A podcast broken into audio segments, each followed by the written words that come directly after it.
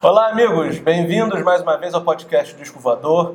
Hoje eu tenho o prazer de ter aqui voando no Disco Voador comigo meu amigo Cristiano Grimaldi, super colecionador de discos, mas hoje ele vai contar pra gente sobre um de seus projetos, uma de suas paixões, que é o compacto lançado pela Ana Maria Vale, também conhecida como Oriana Maria, é o compacto R&B primeiro. Primeiro, primeiro exatamente. O pessoal fala um, Isso. mas tem a bolinha ali, né? O R&B primeiro.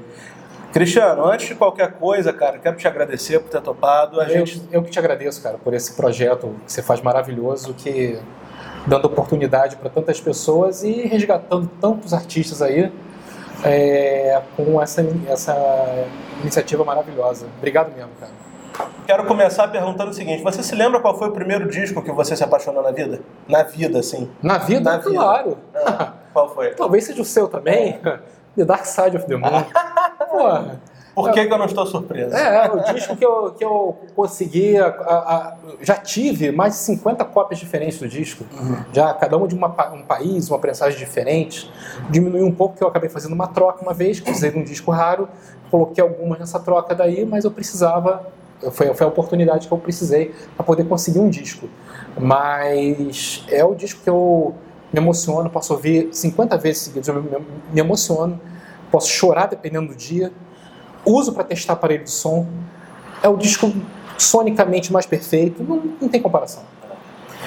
Ah, para quem ainda não percebeu, a minha paixão e a paixão do Cristiano é Pink Floyd, então a gente sempre vai colocar o Pink Floyd aqui, o rock progressivo, de uma forma geral, nessa pauta. Né? Exatamente. Agora, o que eu quero te perguntar é o seguinte: como que a Ana Maria Vale, ou a Oriana Maria, entrou na sua vida? Como é que foi a primeira vez que você ouviu falar dela? Cara, há muitos anos atrás, isso daí a gente pode colocar ali, início, do, início dos anos 2000, eu comecei a colecionar como uma pessoa. Eu não, eu, não, eu não fui criado numa família musical, não fui criado com uma família com, onde o pessoal era fã de música. Tinha alguns discos ali, mas eu comecei, quando eu comecei a colecionar, eu comecei a pegar rock internacional, né? Comecei a formar meu gosto ali. Eu peguei Dire Straits, Bee Gees, Pink Floyd, comecei ali e odiava, odiava não, eu ignorava a música brasileira. Porque eu não sabia o que era música brasileira. A música brasileira para mim é o que estava na televisão no rádio, né? Isso teve, acabou tendo uma mudança. No início dos anos 2000, eu comecei a colecionar música brasileira de fato, né? Ou seja, a música brasileira passada, a música brasileira que não estava no mainstream, né?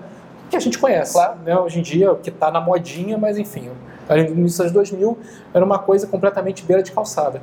Comecei a pegar isso. E quando a gente vai colecionando, a gente vai se aprofundando e vai aumentando o, digamos assim, o valor dos discos, né? A gente vai pagando mais caro de cada vez em coisas mais difíceis, não sei o que lá, tudo bem. É, então, numa das minhas pesquisas na internet, nos anos 2000, tinha um site que, que é, é, hoje em dia de um amigo meu, eu descobri isso depois, que é o Laércio, que é um, um comerciante colecionador de Niterói. Ele tinha um site focado de venda, focado para o mercado internacional, né?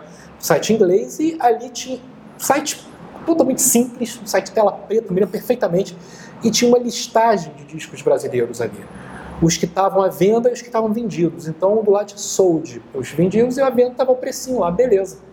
Cara, eu falei, ah, tenho esse, quero esse, pô, já ouvi esse aqui, não é prioridade, não sei o que lá, tudo bem.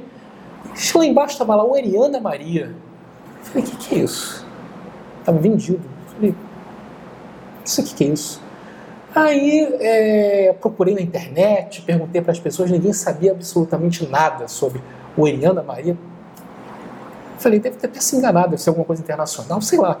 E nós estamos falando numa época que a internet. É não, além, além, além. A internet a, a vapor, digamos não assim, né? Blogs. Não, isso era conexão de escada. Isso era conexão de escada. Me lembro conexão de escada. Era site, cara, aqueles sites feitos assim em HTML podre mesmo. Essa parada podre. Bem, não estou desmerecendo lá, claro. naquela época era assim mesmo. Eu não tinha é, é, comércio pagar com cartão de crédito, não tinha nada era disso. Era o que dava para fazer. Era o que dava para fazer. E era daquele esquema. O mesmo falou que ele vendia disco, é, por exemplo, ele comprava um disco no exterior ou ele vendia, o pessoal mandava, mandava isso é, eu estou falando aqui, estou fugindo um pouco, mas é como ele fazia. É, para ninguém roubar o dinheiro, era dinheiro no correio mesmo. Ele colocava, ele dobrava a nota, bem dobradinha, fininha assim, uma nota de 100 dólares, colocava dentro de uma fita cassete e mandava fita cassete. Então o pessoal pegava fita cassete, dane-se. Sacou? Eu chegava lá e tinha as instruções para o gringo pegar o dinheiro, para ninguém roubar. Imagina só. Essa era a engenhosidade da época. Porque nós senão, não, não, temos ideia de como era isso. Não né? temos Quem ideia. Tá não, e, aqui, e é tipo assim: dois meses para ir, pegou o dinheiro, dois meses para chegar o disco. Imagina só que loucura que era, né? A gente hoje pagando cartão de crédito aí, parcela, o disco Mercado Livre envia, acabou. Não, nessa época era loucura. Enfim, tava lá. É, eu não sabia quem era o Laércio nessa época. É, eu não me lembro se foi um ano, dois anos depois, enfim. Praça 15, né? É o, hoje em dia a Praça 15 é muito, é, é muito fraca, né? Mas no início dos 90, quer dizer, final dos anos 90, início dos 2000, foi a época que comecei a frequentar, a Praça 15 bombava, né? Lá era onde se encontrava o inusitado, as loucuras e todo mundo caía em cima daquilo como louco. E eu conheci o Laércio lá. É, e acabei sabendo que aquele site era dele. Uhum. Aí eu falei, cara, pô, que bom que eu te conheço. Quero te perguntar uma coisa, cara. Que, que diabos é aquilo, Oriana Maria, que tu colocou lá? O que, que é isso? Aí que ele me explicou quem era Oriana Maria. Muito ampassando, uhum. né? Eu, cara, um compacto que eu tive, um compacto de rock psicodélico, que até onde eu pude apurar foi da ex-mulher do Marcos Vale, é um trabalho solo dela, é, eu pirei naquilo e vendi. Vendi para o Brasil mesmo, mas eu me arrependo profundamente de ter vendido. Já tentei comprar de volta e a pessoa não se desfaz. E é muito difícil. Eu nunca vi outro, nunca soube alguém que tivesse outro. Aí eu falei, cara, pô, e você não tem o áudio disso? Eu falei, cara, não digitalizei, cara. Não Você não tirou foto da capa? Não tirei foto da capa. Eu falei, cara, eu vou conseguir isso daí. Ele falou, cara, duvido, desiste, cara. Isso é impossível desiste, cara. É mais fácil encontrar petróleo aqui na Praça 15 do que assim, achar esse compacto. Desiste, isso aí isso não, não, não, vai, não tem possibilidade. Aí eu falei, beleza. Aí na mesma época, mesma época eu digo um ano, sei lá, Clayton, que é até o responsável pelo, pelo selo Vale Verde, Sim, né? Claro. Reeditou o Jarbas Maris, reeditou o Loice, Bolha, né? a bolha, bolha. exatamente. É, os Leifes, né? É ele, não sei como ele descobriu também esse compacto. E ele conseguiu, de alguém que tinha, uma foto da capa. Uhum. Uma foto bem tosca da capa. Que essa foto até guarda com carinho, que com foto é mais fácil de você saber o que você está procurando. Claro. Né? É, aí ele me mandou essa foto perguntando se eu tinha esse compacto, que ele precisava desse compacto. Eu falei, cara, eu também tô atrás. É, ele falou, não é possível, você conhece? Eu falei, conheço, tô atrás, você também tá atrás e vamos juntar as forças para encontrar e não vamos falar para ninguém que isso existe, porque senão né, a concorrência vai, vai montar em cima. Então vamos lá. Beleza.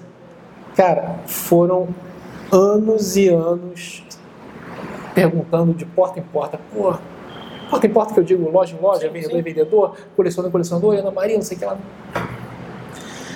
Aí eu perguntei. Aí, e a maioria das pessoas não tinha ouvido falar ou a maioria das pessoas sabia o que não, era, mas nunca, ouviram, Nunca ouviram falar, nunca ouviram falar. O único comerciante de disco que ouviu falar, o comerciante, foi a Tropicália Discos. Né? Lá na Tropicália, meus grandes amigos, Márcio Bruno, grandes amigos, e o finado Mário, que faleceu agora, que é muito triste isso. Enfim. É, eu cheguei lá e falei, olha, eu procuro o compacto da Ana Maria. Você já ouviu falar? A gente falou.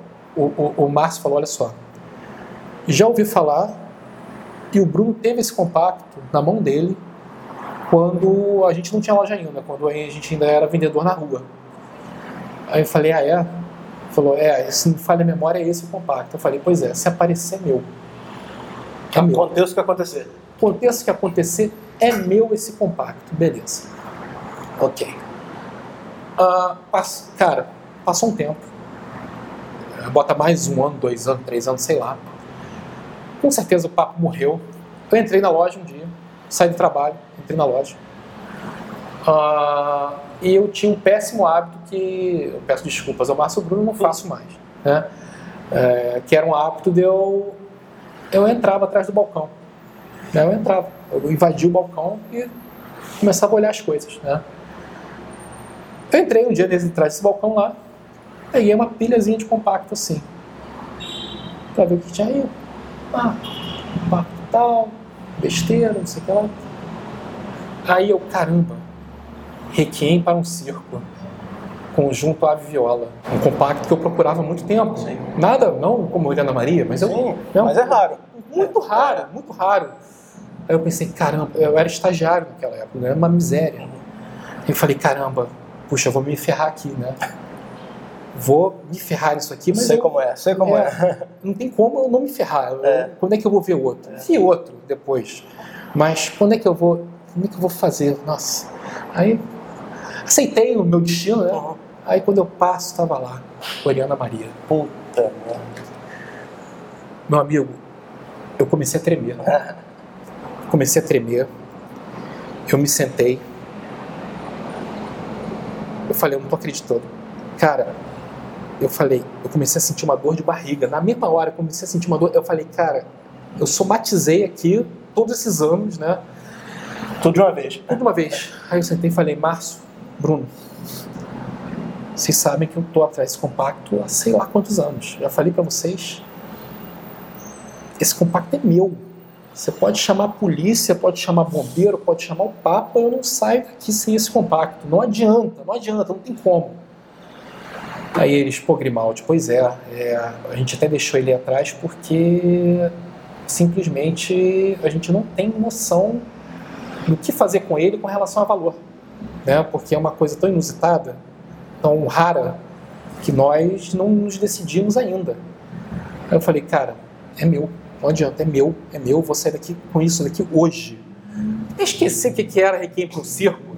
Falei que jogar pela janela Requiem para o Circo. Aí eles falaram, olha, você vai ter que sair daqui sem ele hoje porque a gente vai ter que conversar sobre isso. Com muita tristeza eu saí daquele dia sem um compacto, mas passei uma semana, né, assim, que nem um doente. Oriana Maria, Oriana Maria, Oriana Maria. Até que eles me ligaram, eu fui lá.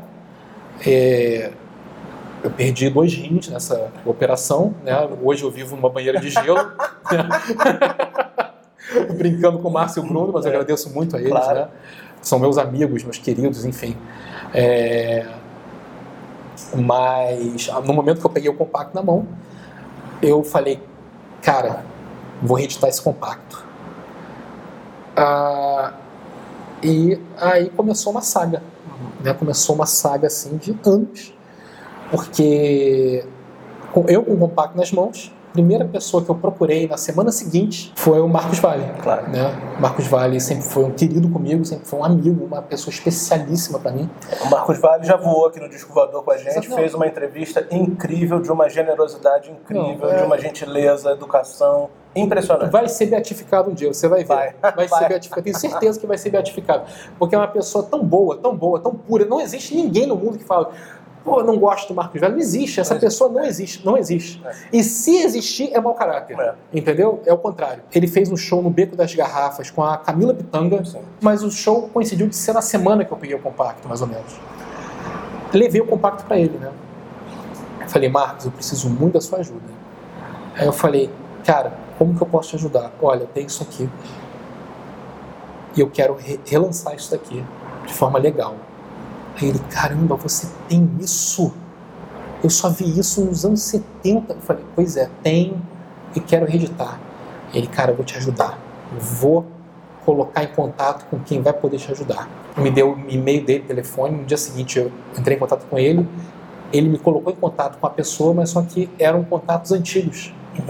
E não telefone desligado, e-mail voltava, enfim. Falei, Marcos, está acontecendo? Você falou, cara, é o contato que eu podia te dar. Não tem mais nada assim, porque é, uma, é um passado, é um passado meu, né? claro. É uma ex-esposa minha e é uma coisa que está no passado, eram os contatos que eu tinha. Aí eu falei, cara, obrigado, cara. Então vou tentar de outras formas. Beleza. E comecei a, a circular perguntando para amigos de artistas, artistas, é, quem tocou com ela, é, cercando, fui cercando, né? Aí Até que um dia eu falei, vamos direto ao Papa, né? Primeiramente, se ela não se interessar em fazer a reedição, não vai ser feita. Uhum. Não vai ser feita. Encontrei, é, é, não morava ainda por aqui, morava, morava em Laranjeiras. Um dia eu vim para cá, encontrei ela na rua, né? Sentei com ela, conversei durante umas duas horas com ela. Falei, olha, é, você me desculpa te perguntar, mas você era a Oriana Maria, não é?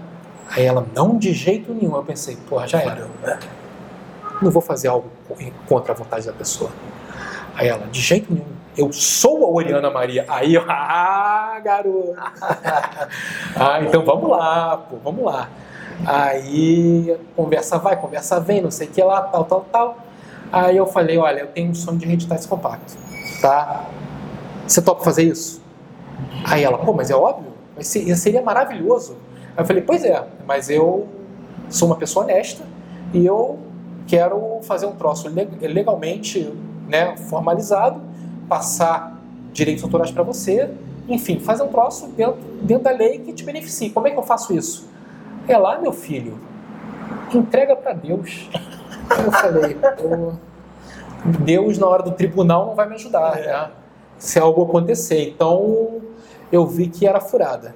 É, não ia ser por esse caminho. E Deus também não escuta disco, né? deve escutar direto lá da mágica, né? do estúdio. Né? Exatamente, exatamente. Aí é, acabou esse contato. Muitas pessoas falaram, pô, cara, faz pirata. Faz pirata, cara. Faz pirata, bota nome não, faz pirata. Eu falei, cara, primeiro que eu não sou mau caráter. É. Segundo, que eu quero ter meu nome atrelado a um trabalho claro. tão, tão fundamental, tão, tão único assim, né? Então eu vou tentar mais. Né?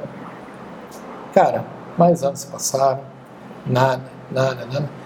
Eu tava entregando as chuteiras, pendurando a chuteira, entregando os pontos. Falei, cara. Aí um dia eu encontro o Marcelo Frois, Sim. né? O grande Marcelo Frois. Aí eu, a esposa dele, advogada de, Adriana. de, é, direitos autorais, né? Uhum. Aí eu perguntei para ele, cara, olha só, eu queria saber se sua esposa poderia me ajudar num projeto que eu tenho, é, porque é o relançamento de um compacto que eu não tenho a permissão do artista, não tenho, mas eu gostaria de fazer aquele esquema de é, depósito judicial né, que tem no exterior. Caso a pessoa vá reclamar no futuro alguma coisa, é, já tem a, a parte depositada para ela. É um recurso que se usa no exterior. Aí ele me explicou, eu me lembro mais ou menos que ele me explicou que isso aqui no Brasil não funcionava bem, não existia, né, que era muito difícil, e perguntou qual era o projeto, né. Aí eu falei, cara, eu tô quase desistindo, é isso, isso, isso, isso, isso. Aí ele, pô, peraí, eu conheço a família dela, conheço os familiares, vou botar você em contato.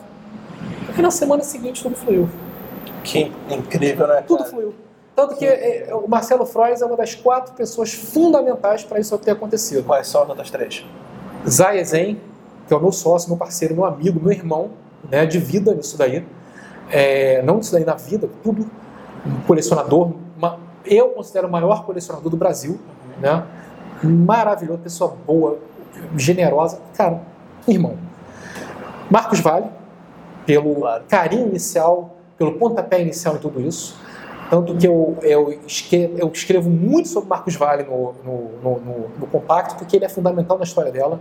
É ex-esposa, é ex-esposa, mas é parte do passado dele e ele foi fundamental na história dela, fundamental, de como tudo, tudo aconteceu né, na, na linha do tempo. Marcelo Frois e, é claro, os familiares. Sim. Né? É, então, são quatro pessoas que foram fundamentais. fundamentais. e, e no início houve uma certa resistência para o negócio ser fechado, mas por causa de privacidade, é nem nada de valor, nada de contrato, nada disso, mas privacidade e tal, mas depois tudo fluiu, viu que eu não, não tenho interesse, assim, ninguém fica rico fazendo redição. Claro. Né?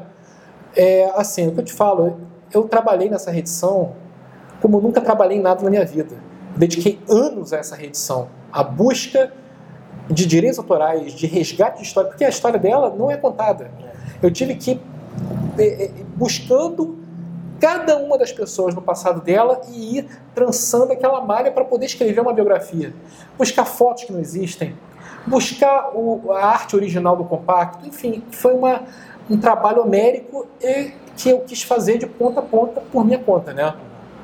É, e se eu fosse cobrar o preço de um compacto para pagar as horas de trabalho que eu tive, eu teria que cobrar dois mil reais por compacto. Uhum. Né?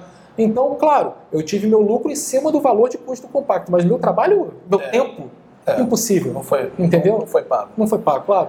Mas agora, Cristiano, eu queria que você contasse pra gente, resumidamente, qual é a história da Ana Maria, a história de vida dela. A história da Ana Maria é a seguinte: a Ana Maria era uma menina da Zona Sul, fa- é, de família bem nascida, classe média, é, mais para alta talvez. Ela nasceu em Copacabana. É, na, na infância ainda, ela se mudou para Ipanema. O pai dela era um grande radialista da época, Luiz Carvalho, né, muito famoso. E ela cresceu naquele meio de é, é, da zona sul do Rio, né? Onde, por exemplo, ela conheceu, segundo a própria Ana Maria me conta, ela com 12 anos de idade, ela conheceu o Marcos, o Marcos Vale com 15 anos, o Marcos surfando no arpoador. E ela com 12 anos viu aquilo e falou: "Nossa, que menino bonito". Entendeu? E você veja, é aquele núcleo. É, estu- ela estudou colégio que era da mãe do Tom Jobim e o Marcos também estudava lá. Mas eram, eram anos diferentes, né? Enfim, só foram se conhecer mesmo depois. Mas eram colegas de, de colégio. E, assim, ela sempre teve uma, uma personalidade transgressora, moderna, avançada para a época. Tanto que o padrão Garota de Ipanema, é, da- quer dizer, a- o título Garota de Ipanema é dado para Elô Pinheiro. Sim. Mas estudando a história da Garota de Ipanema, existiam várias garotas de Ipanema. Né? A porta estandarte foi Elô Pinheiro, mas ela era uma das garotas de Ipanema, uma das belas garotas de Ipanema que eram cultuadas. Né? Ah, Ou seja, aquelas meninas lindas, avançadas, que circulavam por Ipanema. Ela começou a namorar o Marcos, né? e o Marcos começou a fazer suce- muito sucesso, é, principalmente no exterior. Ela, com 17 anos, teve que se casar com o Marcos, porque ele tinha que ir para o exterior. Foram para os Estados Unidos. Nessa, foram para os Estados Unidos. Lá, fizeram parceria em vários discos, né? onde ela era backing vocal, cantava com ele. E por lá mesmo, o casamento acabou. Né? Enfim, é, cada um seguiu seu caminho. E ela continuou trabalhando nos Estados Unidos, né? gravou um disco com, com o back vocal do Walter Vanderlei, é, fez parceria com Milton, fez trabalho no exterior. E além disso, participou de um filme. Mas como que ela participou, de um filme? Nessa época, o Sérgio Mendes né, tinha o Brasil 65. Sim. Né? O Brasil 65, ela foi a vocalista, uma da, eram sempre duas, duas mulheres, ela foi a vocalista para substituir a Wanda Sá. Uhum. Que a Wanda Sá saiu, ela entrou. Por um curto período de tempo. E nesse período de tempo, ela participou de um filme com o Brasil 65, O Império na Selva, né, que simplesmente não existe esse filme. Esse filme chegou a passar aqui no Brasil, nos cinemas, Uhum. mas não existe uma cópia desse filme em lugar algum. Nem nos Estados Unidos. Eu entrei em contato com colecionadores de películas. Filme perdido mesmo. Né? Existem fotos, mas não da cena dela cantando. Enfim. Gravou com o Sérgio Mendes. Quando isso terminou, ela voltou para o Brasil. Já numa época onde a liberdade era maior ainda. Né?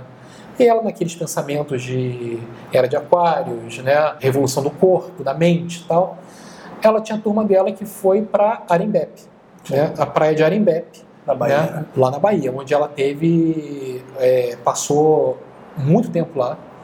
Inclusive, ela teve até companhia do Roman Polanski e simplesmente começou a construir a imagem da Oriana Maria nessa época, em Arembepe. Né?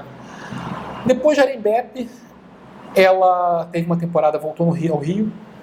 Depois disso, ela foi para Bahia de novo, enfim é meio, foi uma época meio errática nisso daí, né?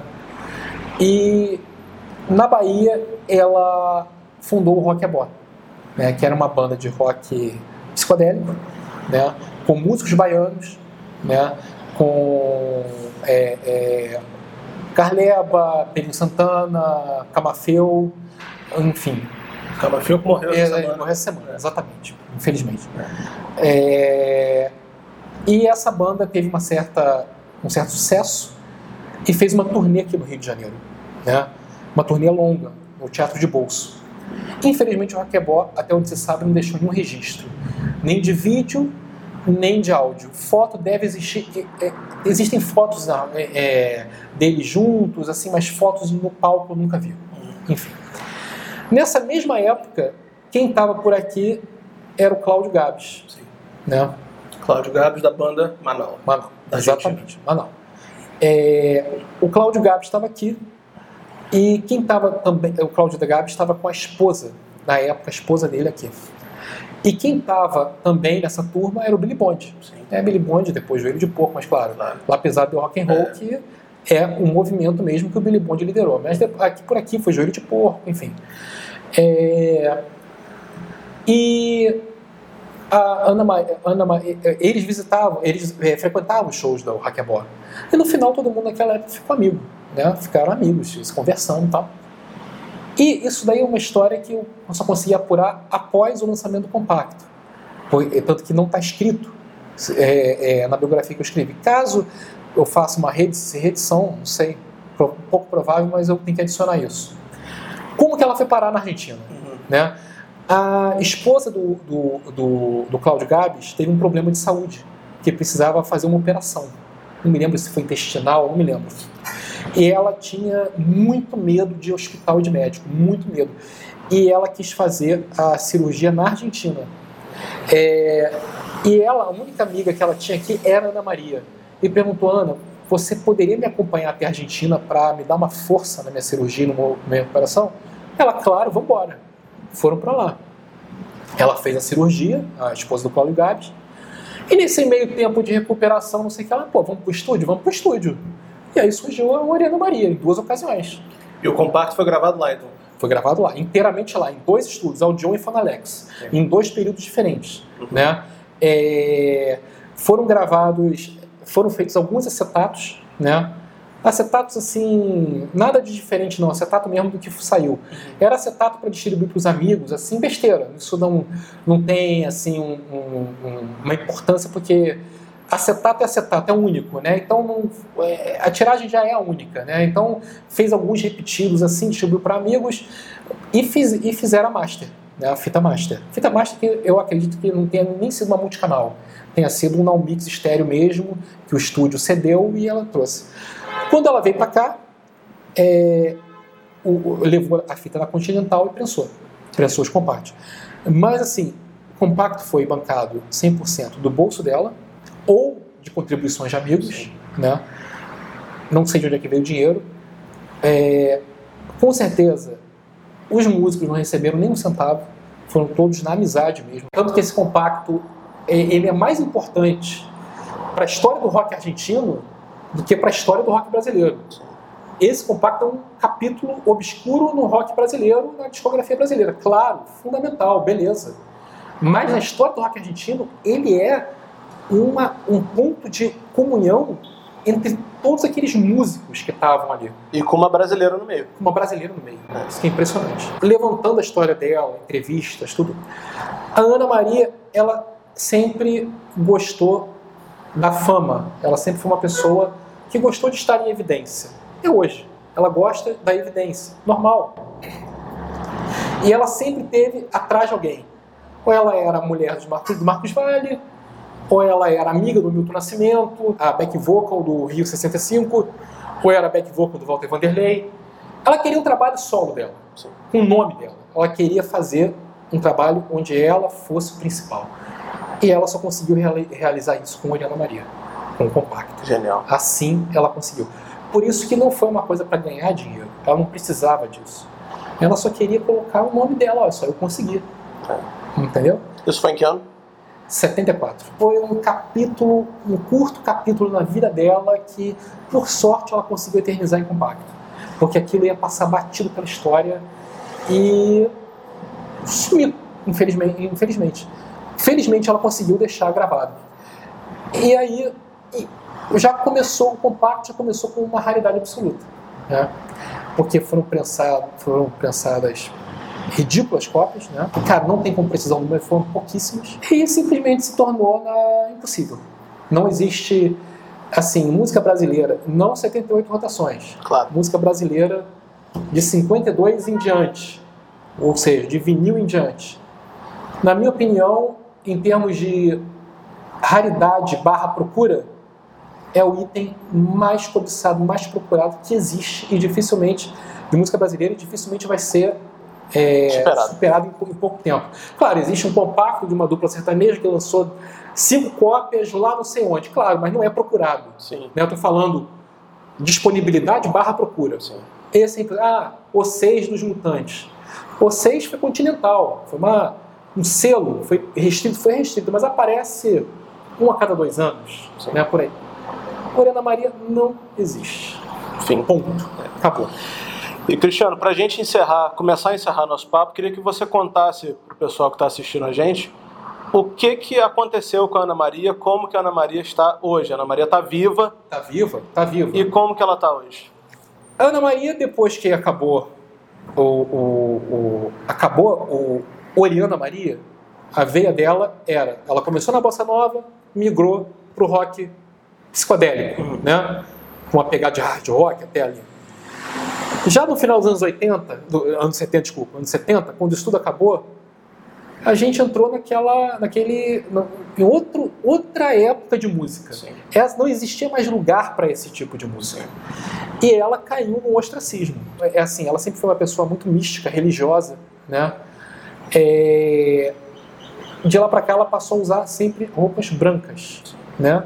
E sempre andar em Ipanema, mergulhava na praia. Hoje em dia não mergulha mais, já está mais idosa, mas mergulhava na praia, andava por aí, sempre vestido todo branco, que segundo ela é o luto japonês, em homenagem à avó dela que morreu. De lá para cá, ela, de, de lá até uns anos atrás, ela nunca tirou a roupa branca. Então ela começou a ser conhecida como a mulher de branco de Ipanema, né? E virou uma atração, assim, é, uma- o pessoal no máximo sabe que ela foi ex- ex-esposa do Marcos, mas não sabe do passado musical dela. O pessoal acha que é uma mulher que anda de branco em Ipanema. Ponto. Só isso. De uns tempos pra cá ela passou a usar rosa ou azul, tá mais no azul, mas você ainda encontra ela em Ipanema andando por aí. Ela é, detesta ficar em casa, né? Mora aqui em Ipanema, num apartamento, odeia ficar em casa, tá sempre na rua. Não, pandemia não segurou, nada segurou, e assim, rende sempre um bom papo, sentar com ela e conversar, super receptivo. Você tem ideia, você tem vontade, você tem planos de fazer algum outro relançamento como você fez da, da Oriana Maria? Tenho sim, mas existem problemas no meio. né? Primeiro, dinheiro. O Oriana Maria foi um relançamento muito caro, Sim. muito caro. Foi um, um ralo de dinheiro. Eu não posso mais me dar o luxo de lançar uma coisa tão detalhada e luxuosa como eu fiz. Claro. Eu pirei. Eu pirei. Eu falei, eu vou lançar um troço para fazer inveja japonês. Parece que eu consegui, né?